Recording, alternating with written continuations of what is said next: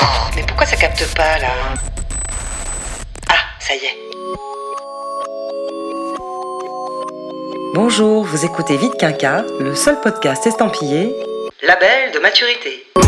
Parce que oui, à la cinquantaine, on est peut-être trop vieux pour être vu, mais encore bien trop jeune pour être has Waouh, c'est puissant ce que tu viens de dire. Je m'appelle Virginie et je m'intéresse à la place des quincailles plus dans notre société. Oh, monde moderne et cruel, sans pitié. Pardon, je m'emballe. Et aux milliards de questions qui se posent à mi-parcours. Aïe, aïe, aïe, ça va faire mal. Vite Quinca est un podcast dédié à tous ceux qui mordent à pleines dents dans leur deuxième vie. Cet épisode s'intitule Quand les quinquas reprennent le pouvoir. Excite la ménagère de 50 ans, excite les vieux bouts, comme le Beaujolais. Le quinca nouveau est arrivé. Et avec lui, une série d'appellations plus ou moins fidèles à ce qu'ils sont. D'abord baptisés seniors des 45 ans. Merci, ça fait toujours plaisir. Ceux qu'on appelle aussi silver, parfois junior dans le monde du marketing ou encore génération X, ont fait naître un nouveau phénomène. Celui des quincados. Psst, entre nous, tu parles des quinquas attardés là. Jean Cocteau le disait très bien, on peut naître vieux comme on peut mourir jeune. L'âge serait donc davantage une affaire d'état d'esprit qu'une réalité physiologique. Et c'est peut-être ce qui fait la singularité des quinquados. À la fois conscients de leur finitude, ils sont bien décidés à profiter de la vie, mieux, à profiter de leur vie. Une nuance qui réside parfois dans leur pouvoir d'achat, mais surtout dans leur capacité de projection. Car arrivés à 50 ans, la crise peut les attendre au tournant. Ils ont mené à bien leur carrière, ont élevé leurs enfants, ont remboursé leur emprunt ou presque, ont peut-être même réalisé une partie de leurs rêves et pourtant, ça ne suffit pas. Après avoir grandi, c'est qu'un cas d'un nouveau genre souhaite s'élargir, s'approfondir, réinventer la suite sans nier la première partie de leur vie. Qui sont-ils exactement? Comment ont-ils vécu ce passage vers la cinquantaine? Quelles sont leurs aspirations? Comment trouvent-ils leur place dans une société en quête de jeunisme? Ont-ils le sentiment d'avoir repris le pouvoir? J'ai d'abord posé la question à mon entourage avant de me plonger dans le livre Les quinquados de Serge Guérin, sociologue et spécialiste des questions sur la vieillesse. Et les réponses, vous verrez, sont parfois surprenantes. J'ai l'impression de ne pas avoir vécu mon passage à cinquantaine. J'étais dans une telle euh, vie, une vie qui était euh, complète et pleine, que je me suis pas aperçu de mon passage à la cinquantaine. Euh, je m'en suis aperçu un peu plus tard, lorsque sont arrivés mes premiers petits bobos de cinquantenaire. Mais en me regardant tous les matins dans la classe, j'avais pas l'impression d'avoir passé les 50 ans. Moi, avoir eu 50 euh, ans et, avoir 53 ans aujourd'hui, ça ne me pose aucun problème. Je ne le vis pas mal, je n'y pense jamais. c'est plutôt le regard des autres. C'est c'est les autres qui me rappellent que j'ai 50 ans.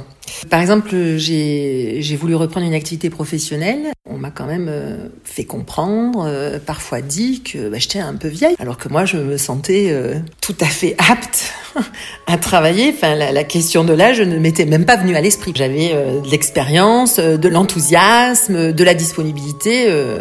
J'y vais. Eh ben non. J'ai réalisé que j'avais 50 ans. 50 ans, c'est jeune maintenant. C'est, on n'est plus du tout dans cette perception euh, euh, par rapport à nos parents qui, à 50 ans, bah, étaient presque en pré-retraite. Hein. Moi, j'ai ma mère qui, à 55 ans, est partie à la retraite. Moi, aujourd'hui, j'ai 55 ans, mais j'ai un, avenir professionnel qui s'ouvre devant moi. J'ai pas l'impression que l'image qu'on me renvoie de moi-même euh, fait de moi un quinca. Peut-être parce que je suis resté ado dans ma tête et un peu couillon, quoi. On est obligé d'un peu de faire un bilan on le fait euh, parce que d'un seul coup, on a plus de temps pour nous. J'ai le temps de me poser et de, réfléchir. Qu'est-ce que j'ai envie de faire? Euh, Qu'est-ce que j'ai envie de mener comme nouveau projet? Et puis, comme la nature est bien faite, je pense que après 50 ans, on a peut-être des besoins qui sont différents par rapport à ce qu'on était à 20 ans et à 30 ans. À 50, ben, on a aussi un peu Enfin, pour ma part, j'ai l'impression que j'ai un peu le privilège d'avoir un peu plus de temps pour moi. Ça me permet de, faire des choses que j'avais pas eu euh, l'occasion de faire avant ou pas le temps, comme passer le permis auto, par exemple. C'est vrai qu'il y a quand même une part de, soi qui dit voilà, j'ai donné, j'ai fait plein de choses. Tu arrives vers la fin, donc tu te dis bon bah maintenant ce serait bien d'en profiter. Euh, la deuxième partie ce serait ça. J'aimerais bien que ce soit un peu cool quoi. Oui, il y a une forme d'égoïsme. Moi, il y a des choses que j'ai mis de côté, clairement, hein, euh, pour mes enfants, pour mon couple. Il y a, des fois, j'ai pris sur moi, euh, sur certaines décisions, que j'avais pas envie de prendre forcément. Donc là aujourd'hui, j'ai pas envie de transiger. S'il y a certaines choses qui me déplaisent, euh, j'ai envie de le dire, même si ça blesse.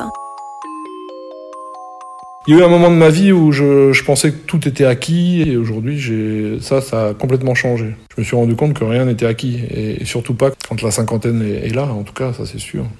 Avec l'âge on gagne aussi en intuition. J'aspire à avoir plus de discernement pour mieux profiter de la vie. Ça c'est sûr. Et puis ça c'est vraiment euh, c'est une aspiration euh, profonde. Vivre au sens large. Ça m'apporte euh, de la sérénité, je pense une, une façon d'aborder les, les, problèmes euh, plus pragmatique, plus euh, peut-être plus simple aussi. Je me prends peut-être moins la tête. Bah, j'ai pas l'impression que ça m'a coupé de grand chose quoi pour l'instant. J'ai pas l'impression d'avoir passé un cap qui fait qu'il y, qu'il y ait des choses que je faisais plus jeune que je ne peux pas refaire euh, aujourd'hui. Je suis tout à fait capable de faire des conneries aujourd'hui, comme quand j'avais 20 ans. Pour l'instant, c'est tout bénef. Oui, je me sens sexy, je me sens belle, je n'ai plus d'enfants en bas âge, je peux sortir comme je le veux, enfin, euh, j'ai du temps pour moi, je peux voyager parce que j'ai aussi eh bien, euh, une aisance financière que je n'avais certainement pas à 30 ans. Je crois surtout que les femmes changent euh, leur regard et changent leurs attitudes. J'en ai pas discuté avec mon mari, qui lui a 55 ans. Je pense qu'on n'aborde pas l'âge de la même façon. Je pense que chez un homme, c'est peut-être plus simple à vivre. Chez une femme, euh, physiologiquement, c'est le terme. Il y a des événements d'ailleurs que les hommes se, ne connaissent pas, qui font que je pense que c'est plus dur pour une femme de, de, le vivre, à mon avis. Je pense que c'est plus dur pour elle, pour l'image qu'elle reflète à elle-même. La société est plus favorable à l'homme qui vieillit qu'à la femme. Hein. Bah oui, c'est charmant, un homme avec des rides et des cheveux gris. Euh, une femme avec des rides et des cheveux gris, en ce moment, euh, je ne crois pas que la société euh, la mette, en tout cas, sur un piédestal. Je pense que c'est un reflet de la société, oui. Où finalement, on, on essaye de de rester le plus jeune possible, en tout cas d'avoir une image le plus jeune possible, le plus tard possible. Les hommes, en tout cas de, de mon âge, d'une cinquantaine, font plus attention à leur image, à leur, euh, à leur bien-être, la façon qu'ils s'habillent, la façon qu'ils mangent. Et donc il y a moins de laisser aller, donc une vision moins, moins négative de, de leur personne. Ce qui se passe à 50 ans, il euh, bah, faut le prendre avec philosophie. Il faut s'accepter euh, et ne pas euh, avoir des désirs de jeunesse éternelle. On est aussi euh, dans une perception où on ne se voit pas vieillir. Je, je me souviens toujours de ma grand-mère qui, à 80 ans, me disait oh, autour de moi, il y a que des vieux. Enfin, on ne se rend pas compte de notre vieillissement. Et c'est ce qui fait finalement notre bonheur et qui fait que ben, on peut continuer à avoir des projets. Comment on reprend le pouvoir? Ça, ça vient de l'intérieur. Hein. faut d'abord reprendre le pouvoir euh, envers soi-même.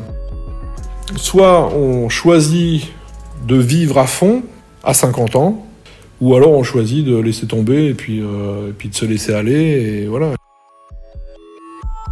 Ben, on s'impose, on regarde ce qui se passe autour de soi, euh, c'est s'adapter, rester branché, quoi, rester connecté pas l'impression qu'on reprenne le pouvoir quand on a 50 ans.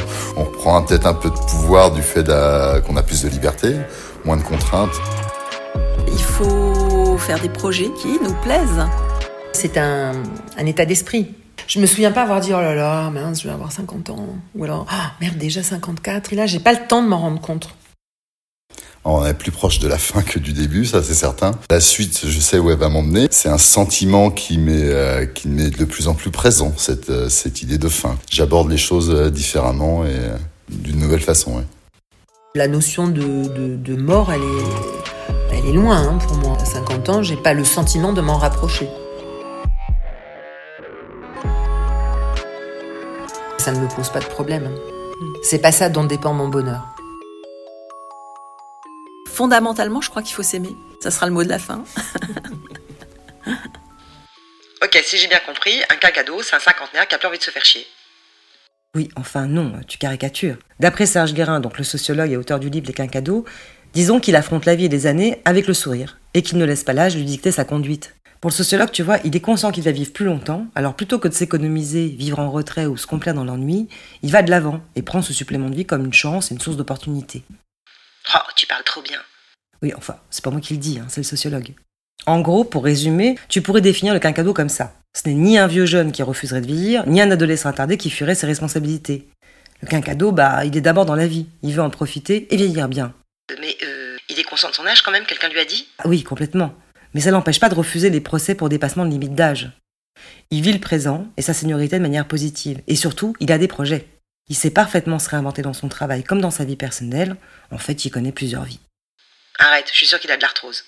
Possible. Mais globalement, il est plutôt en bonne santé, moderne et actif. Il serait pas un peu ma gueule, non?